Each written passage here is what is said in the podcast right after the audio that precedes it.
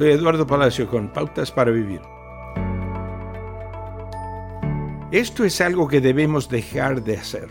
Debemos dejar de preguntar a las personas cuándo van a formar una familia, cuando lo que realmente queremos saber es si planean casarse o tener hijos.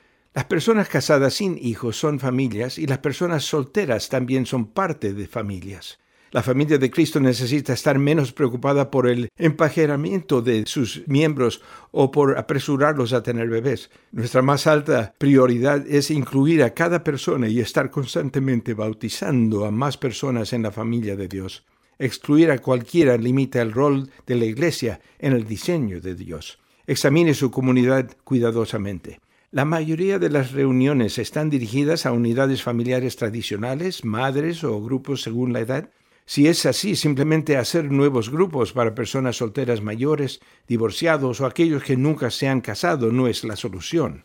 ¿Se imagina si la viuda Ruth en la Biblia o el mismo Jesús entraran a su iglesia y usted estaría preocupado sobre cómo juntarlos con otras personas solteras? O si todas fueran a casa a hacer una barbacoa con amigos con niños de la misma edad que los suyos y nadie invitara al apóstol Pablo.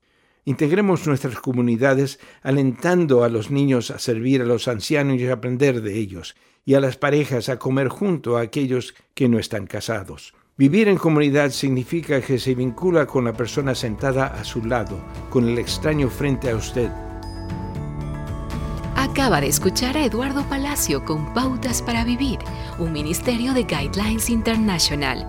Permita que esta estación de radio sepa cómo el programa le ha ayudado. Acompáñenos en la próxima emisión de Pautas para Vivir. Gracias por su sintonía.